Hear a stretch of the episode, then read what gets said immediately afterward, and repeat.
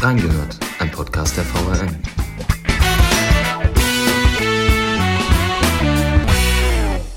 Seit etwa vier Wochen streiken über 60 Lkw-Fahrer an der A5-Raststätte Gräfenhausen West für ihre ausstehenden Löhne. Warum sie diese bisher nicht bezahlt bekommen haben und was seitdem eigentlich passiert ist? Wir haben reingehört. Herzlich willkommen zu einer neuen Folge unseres Podcasts Reingehört. Heute habe ich mir den stellvertretenden Chefredakteur der VRM, den Tobias Goldbrunner, eingeladen, um mit ihm über ein ganz wichtiges Thema zu sprechen. Aber erstmal würde ich dich gerne begrüßen. Hallo Tobias, schön, dass du da bist. Ja, hallo Johannes, äh, vielen herzlichen Dank für die Einladung. Ich äh, freue mich, dass ich dabei sein darf. Wir wollen heute über den Lkw-Streik an der A5-Raststätte Gräfenhausen West sprechen. Seit über vier Wochen streiken dort in Südhessen über 60 Trucker für ihre ausstehenden Löhne. Dann will ich direkt mal zur ersten Frage an dich kommen, äh, Tobias. Warum bekommen die denn ihren Lohn eigentlich nicht bezahlt? Was steckt denn da genau dahinter? Und vielleicht anschließend, äh, chronologisch gesehen, was ist denn seitdem passiert, äh, so in der Zeit zwischen Ende März und jetzt Ende April, wo wir uns jetzt befinden? Ist ja schon eine lange Zeit, wo die da ausharren, oder? Ja, es ist natürlich sehr viel passiert in den letzten Wochen. Du hast es gesagt. Äh, vielleicht wollen wir es nochmal ganz kurz sortieren. Ähm, es war ja bekannt, dass dort ein Streik stattfindet. Ähm, unsere Kollegen aus der südhessischen Lokalredaktion haben auch in den ersten Tagen direkt über berichtet. Ist natürlich schon eine Besonderheit, wenn da äh, auf einmal mehrere Lkw-Fahrer dann dort ja länger Rast machen und den Streik beginnen. Aber so richtig Fahrt aufgenommen hat die Geschichte ja dann am Karfreitag. Ähm, wir haben quasi durch einen Informanten die Info bekommen, dass dort um die Mittagszeit ein Polizeieinsatz äh, läuft. Und ähm, ja, haben dann bei der Polizei nachgehört. Die haben uns das auch direkt bestätigt. Und ähm, ja, wir alle kennen die Geschichte, dass dort eben dann der Speditionschef äh, Lukas Masur war dann dort ja vor Ort mit einem, äh, ja, mit einer Security-Firma, Rutkowski Patrol, mit 18 äh, Mitarbeitern, die dort sehr martialisch aufgetreten sind. Gab dann ja, ja, angeblich, so sagen es die Fahrer, äh, soll es Einschüchterungsversuche gegeben haben. Äh, der Speditionschef wollte die LKWs an sich nehmen. Ähm, ja, dann haben die sich gewehrt, die Polizei hat eingegriffen, äh, deeskalierend dann auch gewirkt. Das ist jetzt im Endeffekt nichts passiert. Ähm, ich war dann am äh, späten Nachmittag selbst vor Ort, habe mir da mal einen Blick, äh, einen Überblick verschafft. Da waren dann auch noch die, ähm, ja, die Fahrzeuge der Rutkowski Patrol waren noch da. In der Zeit wurden die wurden diejenigen eben dann auch äh, ja, in Gewahrsam genommen, dann wieder auf freien Fuß gesetzt. Und äh, ich kam dann direkt mit vielen Fahrern ins Gespräch und es ist weiterhin sehr, sehr nebulös. Also die Fahrer sagen, ähm, sie kriegen seit Monaten teilweise kein Gehalt. Äh, einer sagt, der ist seit November unterwegs, hat, der, seit, der, hat seitdem erst 1000 Euro bekommen, also jetzt wirklich über äh, ein halbes Jahr hinweg äh, so einen geringen Betrag. Ähm, und äh, ja, sie sagen, ähm, sie kriegen die Sonntage nicht mehr bezahlt, ähm, sie dürfen monatelang nicht nach Hause, sie müssen für Reparaturen teilweise aufkommen. Und ähm, ich hatte ja Kontakt zu dem Anwalt von äh, Lukas Masur und ähm, ja, der schildert die Situation natürlich ganz anders. Er erklärt, ähm, Lukas Masur habe allen Fahrern gesagt, es sind wirtschaftlich schwierige Zeiten für Speditionsunternehmen. Deswegen habe er den Fahrern gesagt, dass er an der einen oder anderen Stelle ähm, ja gerade das Sonntagsgeld erstmal einfrieren wird und dass er eben auch erstmal warten muss, bis er das Geld von seinen Kunden bekommt, bevor er dann das Geld den Fahrern gibt. Dadurch würde eben eine Verzögerung von ein bis zwei Monaten entstehen. Ähm, ja, also da steht viel Aussage gegen Aussage und ähm, ja, von daher ist es natürlich auch schwierig für uns natürlich auch jetzt äh, tiefe Einblicke äh, auch in Polen zu bekommen. Warum ist das denn genau jetzt eigentlich passiert und, und warum in, in Gräfenhausen, warum jetzt äh, bei uns in Hessen? Ich meine, der, der Beruf des Lkw-Fahrers gilt ja generell, würde ich fast sagen, als unattraktiv. Man ist viele Wochen von Freunden und Familie entfernt. Man wird nicht gerade wirklich gut äh, bezahlt. Ähm, warum ist das hier und warum ist das jetzt passiert? Also es gab ja tatsächlich auch von den Kollegen ähm, der Firmen, äh, die, die jetzt quasi in, in Gräfenhausen streiken, ja auch in, in äh, Italien und in Holland gab es ja auch erste kleine Streikversuche. Die wurden aber relativ schnell aufgelöst. Und ähm, ja, man hat sich hier in Gräfenhausen ähm, aus mehreren Gründen dann auch zusammengetan. Ähm, es ist eine zentrale Stelle in Deutschland, das heißt auch viele Lkw-Fahrer, die in ganz Deutschland unterwegs sind, äh, von den Firmen konnten sich dort auch jetzt versammeln. Die Fahrer haben dort jetzt auch die Möglichkeit tatsächlich bekommen, seitens Stadt und Raststätte und so weiter, sich dort jetzt auch länger aufzuhalten. Ihnen wurde quasi die Versammlung genehmigt. Man muss dafür ja auch eine, eine Genehmigung ähm, einholen. Ja, und ähm, sie hatten eben auch die Hoffnung, dass sie hier eben tatsächlich eine sehr große mediale Aufmerksamkeit bekommen, denn Deutschland ist ein klassisches äh, Fernfahrerland. Äh, auf unseren Ähm, Straßen sind unfassbar viele LKWs unterwegs, ähm, liegt in der Natur der Sache, dass Deutschland sehr zentral liegt. Ähm, ja, deswegen war den Fahrern klar, okay, äh, in Deutschland hat man starke Rechte. Ähm, die Medien schauen genau hin und zwar auch ähm, ja, objektiv. Von daher ja, hat sich das so ergeben, denn sie kriegen ja auch viel Unterstützung von Gewerkschaften, die ja auch in Deutschland ähm, stark sind und sie da entsprechend auch unterstützen wer bzw. was steckt denn konkret hinter dieser Spedition? Du hast es schon angesprochen, der äh, Unternehmer Lukas Majur. Ähm, was ist das für ein Typ? Wie, wie kann man sich das vorstellen? Ich meine, er bezahlt jetzt quasi seine, äh, seine Fahrer nicht. Ähm, du hast gesagt, äh, der Anwalt hat das begründet auch mit wirtschaftlichen Problemen. Was, was ist das für ein Typ? Ja. Wir haben natürlich äh, versucht, ihn zu erreichen, mit ihm Kontakt aufzunehmen, ähm, haben E-Mails geschrieben, angerufen und so weiter. Ähm, er hat jetzt selbst nicht reagiert, von daher hat jetzt noch keiner von uns äh, persönlichen Kontakt äh, zu ihm. Äh, allzu viel wissen wir tatsächlich nicht über ihn. Äh, Im Gegensatz zum Beispiel ähm, ja, zu, äh, zu dem Chef der Rutkowski Patrol ähm, ist er jetzt auch jemand, der nicht zwingend immer in der Öffentlichkeit steht. Ähm, wir wissen, dass er ja mehrere Unternehmen hat ähm, und äh, ja, darunter 1000 Fahrer beschäftigen soll. Ähm, er ist wohl schon sehr lange im Geschäft. Ähm, ja, das ähm, angeblich, so berichten ja polnische Medien, äh, wird ja jetzt auch äh, gegen ihn äh, ermittelt vor Ort, dass es da schon seit längerem auch ähm, Ungereimtheiten geben soll. Ja, um daher nochmal zu deiner Frage zurückzukommen, wir wissen jetzt tatsächlich nicht viel über ihn. Äh, wir wissen nur, dass er tatsächlich zu allem bereit scheint, ähm, ja, seine LKWs wiederzubekommen und eben ähm, auch nicht bereit scheint, aktuell äh, die, die Fahrer tatsächlich dann so zu bezahlen, wie sie das letztendlich auch fordern. Mhm ganz persönliche Frage an dich. Du hast von dieser paramilitärischen äh, Einheit gesprochen, ähm, von diesem Christoph Rutkowski, der ja so eine Art Popstar in mhm. Polen ist, den, den kennt man da. Ähm, da wollte äh, Masur mit, mit Gewalt quasi seine äh, LKWs wieder oder seinen Trailer wieder in seinen Besitz bringen. Ähm, wie kann man denn der Meinung sein, dass sowas in Deutschland überhaupt funktionieren kann? Das ist tatsächlich eine Frage, die wir uns seit Wochen stellen und die uns auch immer wieder ähm, gestellt wird. Ähm, ja, und wir sind auch selbst überrascht, dass sich auch dieses Panzerfahrzeug, das ist ja schon sehr beeindruckend, ähm, dass sich das ja ähm, über hunderte von Kilometer hinweg in, in Deutschland da auch äh, bewegt, ohne dass jemand nicht zumindest mal äh, die Polizei gefragt hat, äh, was ist es eigentlich für ein Fahrzeug. Ja. Ähm, die anderen Fahrzeuge, die sehen ja eh, sehr ähnlich aus mit dieser blau-weißen äh, Legierung, äh, auch wie, wie Einsatzfahrzeuge, also die fallen auch sofort auf. Und das ist natürlich schon sehr überraschend, ähm, ja, dass, dass sowas hier quasi direkt vor unser aller Augen äh, passiert. Ähm, ja, aber letztendlich, die, die Polizei war ja an dem Tag schnell zur Stelle, hat da auch äh, deeskalierend gewirkt und ähm, ja, man hört vereinzelt, dass es auch, aber das sind tatsächlich nur Gerüchte, auch an anderen Rasthöfen zu solchen äh, Szenen gekommen sein könnte. Äh, das konnten wir aber tatsächlich noch nicht äh, bestätigen. In welchem Raum setzt Masur denn eigentlich seine Fahrer ein? Man hat jetzt auch äh, in Belgien was gehört, da äh, ermittelt die Staatsanwalt äh, wegen, wegen Menschenhandels sogar. Ähm, fährt er in ganz Europa? Ja, er ist tatsächlich äh, sehr viel unterwegs. Ich meine, wer 1000 LKW hat, äh, der setzt sie auch ein. Und ähm, ja, es tauchen ja auch immer mehr äh, Namen von Firmen auf, äh, mit deren Ladung dann quasi seine Lkw letztlich unterwegs sind.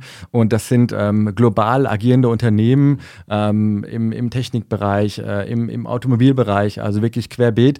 Und ähm, ja, wir alle kennen die Lieferketten, äh, die es gibt heutzutage aufgrund der Globalisierung. Und ja, von daher tatsächlich äh, operiert äh, sehr, sehr international. Ja. Glaubst du, dass diese Kunden, wir haben letzte Woche von General Electric gehört, die beispielsweise ein Kunde sind, dass diese Kunden jetzt so langsam auch äh, Lieferketten hast du angesprochen, ihre Ladung wiederholen wollen. Das gab es ja auch schon äh, unter anderem.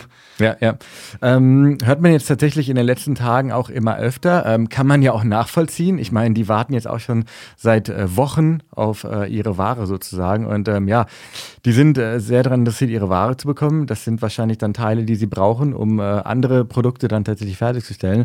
Von daher, man kann schon nachvollziehen, ähm, dass der eine oder andere dann was möchte. Das ist immer die Frage, was mache ich als Unternehmen? Also tauche ich da jetzt auf äh, und stehe dann plötzlich auch im Scheinwerferlicht, ähm, selbst wenn ich vielleicht gar nichts äh, gemacht habe und vielleicht auch tatsächlich keine Informationen darüber hatte, mit wem ich da zu tun habe. Man wird dann plötzlich natürlich in den Schlagzeilen auftauchen und möchte ich das? ist auch immer eine Frage als Unternehmen. Mhm. Dann schauen wir mal in Richtung Lösungsansätze. Ähm, was muss denn jetzt passieren, damit sich diese Lage generell in dieser Branche, würde ich fast sagen, bessert? Ähm, das EU-Parlament beschäftigt sich ja seit letzter Woche auch damit, ähm, äh, mit den Vorfällen in Gräfenhausen. Ähm, was denkst du, was muss passieren? Ja, das ist eine sehr gute Frage. Also die Fahrer haben definitiv eins erreicht. Sie haben unfassbar hohe Aufmerksamkeit erzielt. Wie du gerade gesagt hast, äh, sogar das EU-Parlament äh, hat darüber berichtet. Ähm, und die Fahrer lassen sich auch immer wieder was einfallen, wenn man es so formulieren darf, um wieder Aufmerksamkeit zu erzeugen. Jetzt äh, zuletzt hatten sie ja auch die Summe, die sie noch weiterhin einfordern. Das sind ja rund 100.000 Euro. Ähm, ja, großbreit äh, auf einer LKW. Fläche dann auch geschrieben. Ähm, jetzt drohte ja tatsächlich ein Fahrer äh, mit Hungerstreik. Ähm, also sie wollen weiterhin Aufmerksamkeit erzeugen. Sie bekommen auch diese Aufmerksamkeit. Man hört aus allen politischen Lagern ähm, natürlich, äh, ja, dass, dass die Politiker das Ganze auch verurteilen und sich jetzt dafür aussprechen, dass es Verbesserungen im internationalen Güterverkehr gibt. Ich bin sehr gespannt, ob das alles Lippenbekenntnisse sind oder ob da tatsächlich jetzt Taten folgen. Ich meine, es wurde ja vor ein paar Jahren schon die Gesetzeslage ein bisschen verschärft, was aber wiederum da daran scheitert, dass es nicht genug Kontrollen gibt. Äh, wir haben mit vielen Fahrern gesprochen, die gesagt haben, sie wurden seit zwei Jahren teilweise überhaupt nicht mehr kontrolliert. Ähm, ja, dann bringen uns auch alle, alle Gesetze nichts. Von daher, ich bin sehr gespannt. Ähm, Wie es in Gräfenhausen weitergeht, ist ganz schwer abzuschätzen. Ähm, war ja so ein bisschen Bewegung drin. Jetzt sind die Verhandlungen wieder in Stocken geraten. Es laufen einzelne Gespräche, aber man hat das Gefühl, dass sich jetzt das erstmal so ein bisschen, so ein bisschen festgefahren hat. Ja? Aber du warst ja selbst auch involviert in die Berichterstattung. Was hast du für ein Gefühl? Ja, ich finde es schwierig. Ich habe jetzt ähm, am Freitag diese, diese zwei sehr emotionalen Sätze, du hast es schon erwähnt, Hungerstreik, äh, in einen Hungerstreik gehen oder sogar dort sterben. Ähm, ich ich würde dir da absolut recht geben, das ist gerade eine sehr verfahrene Lage. Man hat ein Ultimatum ja gestellt, die Fahrer an, äh, an Lukas Masur und seine Spedition, dass ähm, bis vergangenen Freitag ähm, die Löhne gezahlt werden sollten. Da ist nichts passiert. Klar, die, die Verhandlungen sind natürlich auch schwierig, das muss man sagen. Es verhandelt jeder einzelne Fahrer, also der Fahrer, jeder Fahrer verhandelt einzeln mit der Spedition. Das verzögert auch nochmal alles. Ähm, ich würde dir da persönlich recht geben. Ähm, es wird noch äh, vielleicht Tage, Wochen, Monate dauern. Was denkst du? Ja, also Tage, denke ich, wird es auf jeden Fall dauern. Ähm, es kann aber auch Wochen dauern. Also wenn man mit den Fahrern spricht, die sind fest entschlossen. Ähm, also die treffen solche Aussagen nicht einfach nur, um Schlagzeilen zu erzeugen, sondern ähm, ja, das sind Leute und wir haben ja mit ihnen gesprochen, die haben uns gesagt, sie haben ähm, ja im, im Kaukasuskrieg äh, 2008 gekämpft. Ähm, ja, die wissen, was es heißt, ähm, ja, sein, sein Leben zu geben, ähm, sich für eine Sache einzusetzen. Ähm, die sind, ja, die sind, die sind ja sehr, sehr zugänglich. Also ich weiß noch, als ich da an dem Karfreitag ankam und ich bin auch dann so ein bisschen, nachdem ich mit der Gewerkschaft gesprochen hatte, erstmal mehr Orientierung verschafft habe, so ein bisschen durch diese LKW-Reihen dann auch auch gelaufen und dann kam ein Fahrer auf mich zugesprungen und äh, wollte sofort wissen, wer ich bin. Ich meine, klar, die waren an dem Tag natürlich äh, sehr, sehr sensibilisiert, weil klar, nach dem, was da passiert war. Ähm, und dann, als ich ihnen erklärt habe, dass ich Journalist bin, dann haben sie mich gefühlt freudig in die Arme genommen und wollten mich äh, noch abends dann zum Barbecue einladen, weil sie eben natürlich wollten, dass ihre Geschichte in die Welt hinausgetragen wird. Und man darf eins nicht vergessen, ähm, die haben zu Hause Familien, ja, die sind die einzige Geldquelle, die schicken meistens ihr ganzes Geld zurück in die Heimat. Die haben teilweise ein, zwei, drei äh, Kinder und andere Verwandte, die sie ernähren müssen. Und ähm, ja, die brauchen dieses Geld und dafür habe ich das Gefühl, äh, werden sie auch tatsächlich alles tun. Deswegen ja, kann es noch eine Zeit lang sich hinziehen.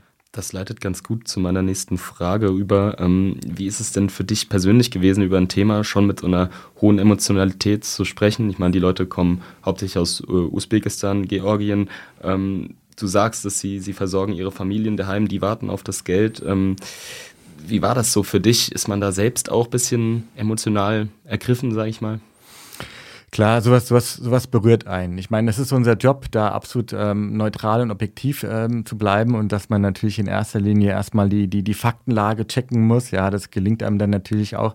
Ähm, aber es ist schon, es, es beeindruckt einen, wenn man auf diesen Rasthof kommt und da stehen über 60 Lkw äh, dicht an dich und ähm, ja, da sind dann auch über 60 Männer, ähm, die seit Monaten nicht zu Hause waren, ähm, die quasi nur äh, übers Handy Kontakt zu ihren Familien haben und das auch nur sporadisch. Also ich meine, ihnen wurde ja dann in WLAN eingerichtet, sodass sie da äh, auch FaceTime können, aber wenn du monatelang weg bist, du siehst deine Familie nicht und weißt, die sind auf dich angewiesen, ja, die brauchen dein Geld, ähm, die leiden, weil du ihnen gerade nichts schicken kannst. Das ist natürlich schon was, wo man einerseits auch sehr dankbar ist, dass wir wir hier in, in Deutschland ähm, ja am Ende des Monats unser Gehalt aufs Konto bekommen ähm, und dass man, ja, man, man fühlt natürlich auch im, im, im gewissen Sinne dann auch tatsächlich mit, ja. Dahingehend noch vielleicht die Frage, ähm, wie ist es denn mit der Unterstützung für diese Leute auch vor Ort? Ähm, es gibt ja äh, Gewerkschaften, die sich für diese Leute einsetzen. Ähm, es wurde an, am Ostersonntag, beziehungsweise eine Woche später, für die äh, orthodoxen Christen da auch ein Osterfest organisiert. werden die gut unterstützt vor Ort auch? Ja, also das ist wirklich sehr gut organisiert, das muss man sagen. Von Tag 1 an ähm, hat die Gewerkschaft dafür gesorgt, dass eben genug äh, Essen da ist, äh, dass die Fahrer duschen können, dass sie WLAN haben, ähm, dass sie auch genug warme Kleidung haben, äh, dass auch genug äh, tatsächlich auch ähm, ja, ähm, Treibstoff da ist, ähm, um dann auch quasi die, die Kabinen dann auch zu heizen und so weiter. Ähm, also das hat die Gewerkschaft sehr gut organisiert und es kam anfangs und kommen jetzt auch immer wieder natürlich auch Privatleute, äh, die dort spenden Abgeben, äh, die teilweise Kofferraum aufmachen und haben da Kisten voller Nudeln drin und Wasser und so weiter. Ähm, also das ist tatsächlich, ja, das ist schön zu sehen, dass die Fahrer in der Hinsicht sehr gut versorgt werden. Mhm. Ja, das ist doch schon mal zumindest eine positive Nachricht zum Schluss, mhm. dass die Leute wenigstens nicht im Stich gelassen werden. Ja, ich würde sagen, wir beide hoffen, dass es ähm, vielleicht bald schon zu Ende geht, sage ich mal, und die Leute äh, in ihre Heimat äh, zu ihren Lieben zurückkehren können dürfen. Ja, hast du noch vielleicht ein Schlusswort? Ja, also ich hoffe natürlich auch, dass, äh, dass es für die Fahrer natürlich ähm, das bestmögliche Ende findet, äh, so ja, wie sie sich auch vorgestellt haben. Ähm, ich finde es auch beeindruckend, dass sie sich solidarisch erklären, denn es sind ja jetzt schon tatsächlich auch Einzelfahrer mit dabei, die die geforderte Summe schon zu 100 Prozent bekommen haben, die aber gesagt haben, nein, wir stehen zusammen, wir machen das nur gemeinsam und äh, fahren erst weg, wenn der Letzte auch wirklich den letzten Cent ähm, bekommen hat. Ja, ich stelle mir natürlich dann auch darüber hinausgehen die Frage, wird es tatsächlich äh, auch eine Veränderung im internationalen Güterverkehr bekommen? Denn ähm, ja, auf diesen Straßen sind äh, Tausende von Fahrern unterwegs, ähm, die immer wieder darüber klagen, dass sie schlechte Arbeitsverhältnisse haben, die sich einfach nicht getraut haben bisher, damit auch in die Öffentlichkeit äh, zu gehen.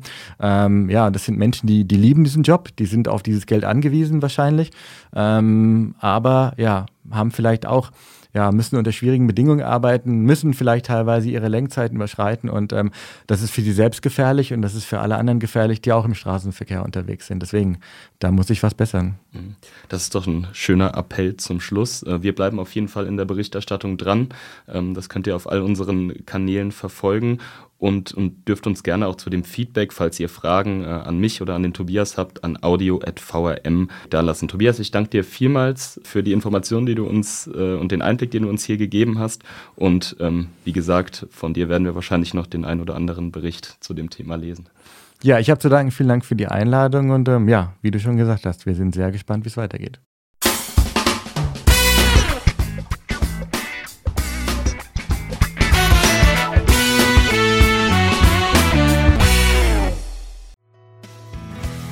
Reingehört ist eine Produktion der VRM von Allgemeiner Zeitung, Wiesbadener Kurier, Echo Online und Mittelhessen.de. Redaktion und Produktion die VolontärInnen der VRM. Ihr erreicht uns per Mail an audio.vrm.de.